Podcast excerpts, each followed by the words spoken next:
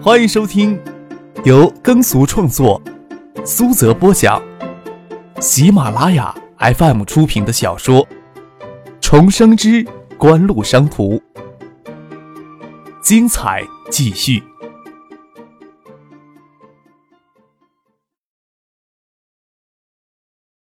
第五百五十七集。清源山庄的老总谭天不晓得这些客人的身份，登记入住也是一家不知名的公司。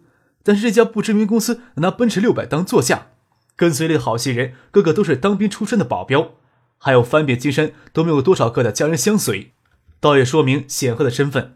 这些倒也罢了，游龙过境，谭天就算再没有身份，也不会每一个都去巴结，巴结没有用，人家是游龙过境，偶尔住一两夜，可能就在跟金山没有瓜葛了。只不过省委副书记代省长梁伟发中午都亲自赶过来赴宴，那就说明这些人不是单单过境的游龙。谭天再没有眼色，以酒店的名义出面招呼一声，事情还是要做的。其实谭天心里也奇怪，这些人怎么会选择在庆元入住呢？谭天将庆元建在饮马河边，是听到内幕消息，说省里会下定决心整治饮马河的污染问题，抢着在这里拿了一块地将庆元建起来。中国的内幕消息很有特色。能让人发财，也能让人倾家荡产。内幕消息传出来有三四年了，饮马河的污染问题非但没有得到解决，晨曦纸院那边住着饮马河的排污水还变本加厉了，刺鼻的气味简直就是门窗紧闭都遮掩不了。庆元建成以后，谭天每年都要往里面倒贴几十万维持运营，但是不这样又有什么办法呢？他几乎将家当投了进去，想脱身没有人接手了，也不是没有人接手，关键是接手开头的价格还不够还银行贷款的。谭天只能强撑着等待转机。他中午听到这些消息，英马河问题这次可能真的得到解决了。消息的来源级别还相当高，是新来的代省长梁伟发提出来的。就算梁伟发今天出现在庆元，谭天也没有胆量去找梁伟发证实这个消息的正确性？再说，他从外县赶回庆元，梁伟发早就走了。谭天心里也郁闷，他站在亭子里也有一个小时了。他过来是将名片递给许洪博。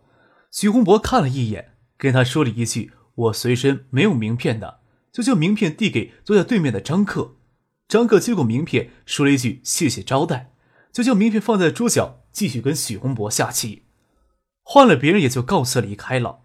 谭天心里有些期待，便假模假样的站在一旁观棋。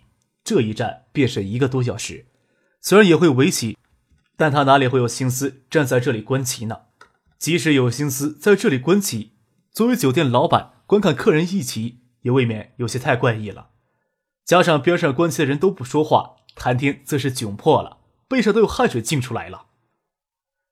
哈，徐老师在金山呀，我找他下棋都不肯，倒是肯跟你下棋。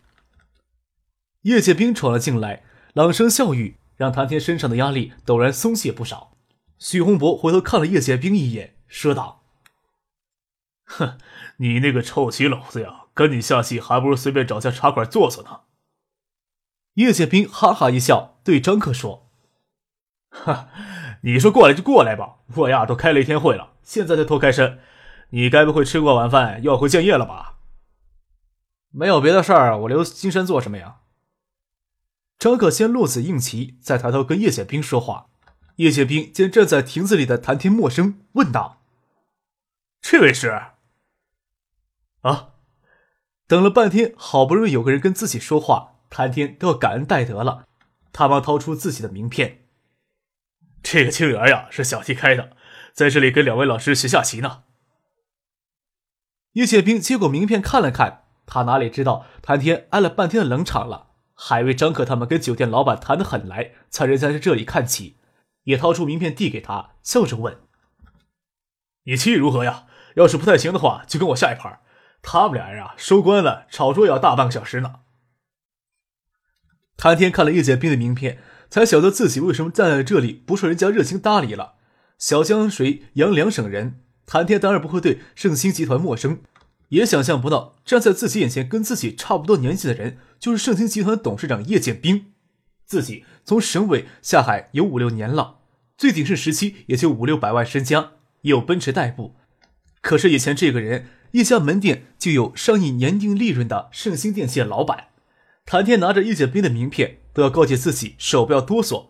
侧头看了一眼，这下街一老一少到底又是何方神圣呢？与代省长梁伟发同席共餐的人，总不会是江湖里的小虾小蟹。谭天忙不迭亲自跑过去拿起，张毅说道：“谭总，你陪叶哥坐着，我去拿起。”叶剑兵抬头看了谭天一眼，笑了笑，也没有说什么，便任他跟叶剑兵到另一个亭子的石桌下棋去了。叶剑兵与谭天棋走得快，张克与许洪波这边收完关子，跑到他们那边去看棋。他们已经开始收关子了，棋下的很热闹。从局面上看。叶剑兵那个臭棋篓子也不落于下风。叶剑兵笑着跟许洪博说：“怎么样，我也能找到棋逢对手的人。”许洪博笑而不语。张克看了一会儿，跟叶剑兵笑着说：“下一盘棋，你请谭总让你三子儿，看你有没有机会赢。”好。叶剑兵有些不信，但见谭天脸上有给拆穿的尴尬，抓了一把棋子丢到棋盘上，表示弃子认输，说道。嘿呦，那这棋下的也没滋没味的。谭天在省委机关时，棋子就横扫省委及下属机关大院了。当时还是省委副书记尚学义，还为民找他去下棋。那时候年轻气盛，从不知有让棋一说。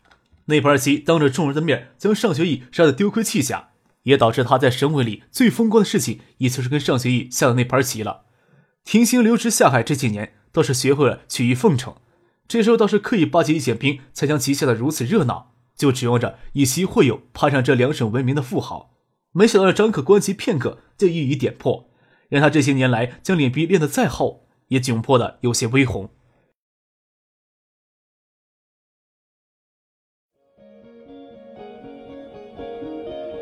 您正在收听的是由喜马拉雅 FM 出品的《重生之官路商途》。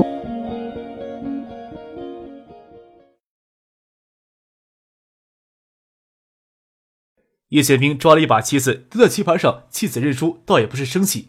别人取意巴结，心里就算觉得这样下棋很没有滋味，也不至于生气。再说张克这时候出于点破，可不是要拿这个小人物打趣。张克淡淡一笑，又说道：“徐老师呀，你要是常住在这里的话，倒是不愁找不到对角的人。张毅的棋下的如何呀？”张毅在旁边笑着说：“下棋呀，是需要天赋的，还好徐老师让三个子儿。”不过勉强能赢叶哥了，哟，让你小子得意！叶启兵错要去打张毅，徐洪波笑着跟谭天说道：“我们呀，刚入主庆元，对这周围的环境还不甚熟悉。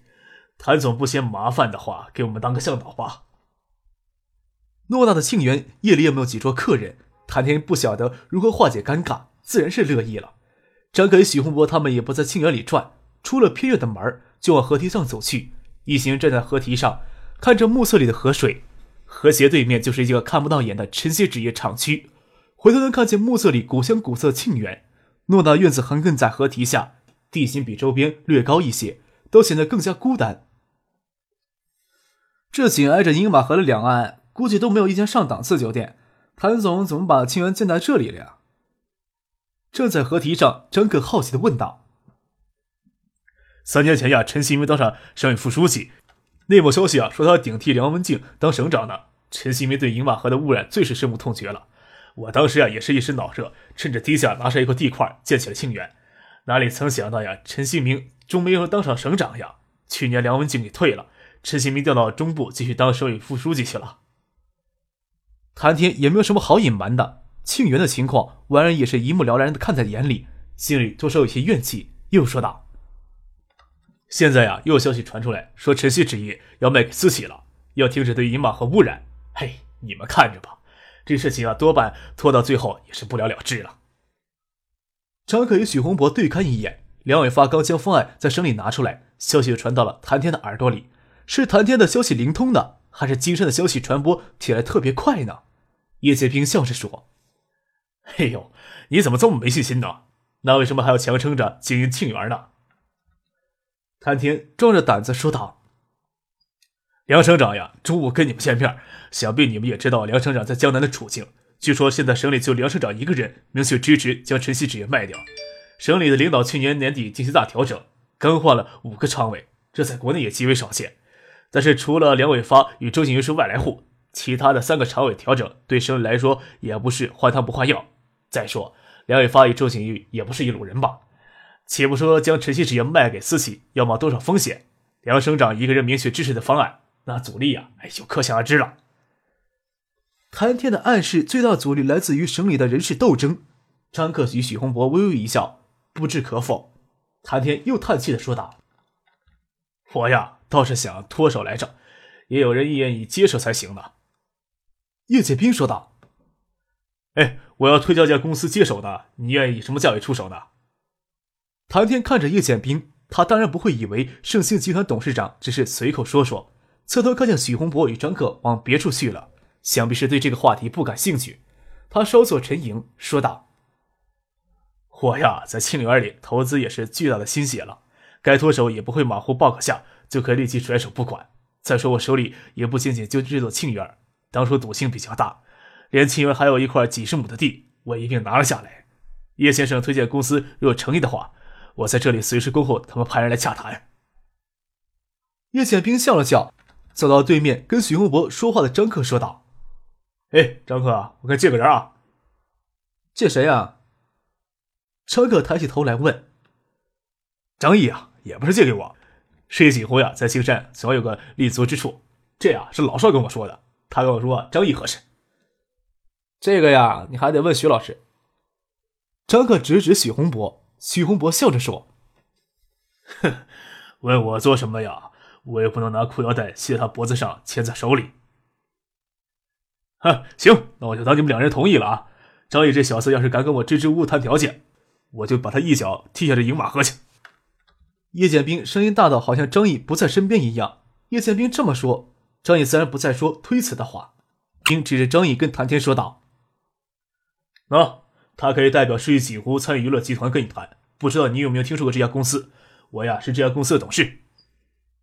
两座城只距离两百公里的大型城市，聚集一千六百万的城市人口，加上惠山，城市人口突破两千三百万，简直可以算上真正意义上经济金三角了。几乎为进入金山做了很大努力，邵志刚、盛清、张之飞自然也想向世纪锦湖向金山渗透，只不过他们眼下主要精力放在了建业。金山的业务一时间也不可能做大，但需要一个人出来主持局面。张志飞想要张毅推出来，跟叶剑兵他们谈论过，叶剑兵正好这时候提出来。许洪博与张克走到远处，许洪博才说道：“谋事在人呐，成不成还要看机缘呢。你说这谭天呀，我这些年也很少遇到，对他来说，能不能成功要看天了吧。”张可知道许洪博是借谈天再说收购晨曦纸业的这件事儿，阻力是很大。漳州案深查下去可能会带来一些转机，但是这些转机能不能推动收购顺利的发展也是无物之数。但是更大的转机还在后面。张克此时不能说，只是笑了笑，说道：“无物之数呀，也值得努力。便算是失败了，在别人眼里，锦湖至少做了一件傻事儿。不过能让徐老师看见眼里人也是难得呀。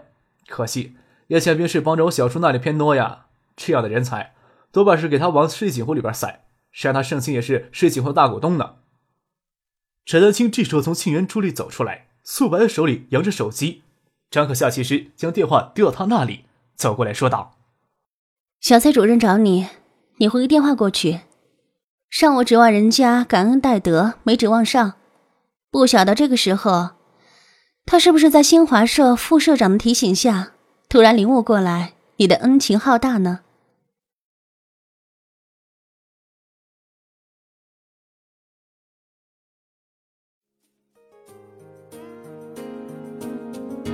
听众朋友，本集播讲完毕，感谢您的收听。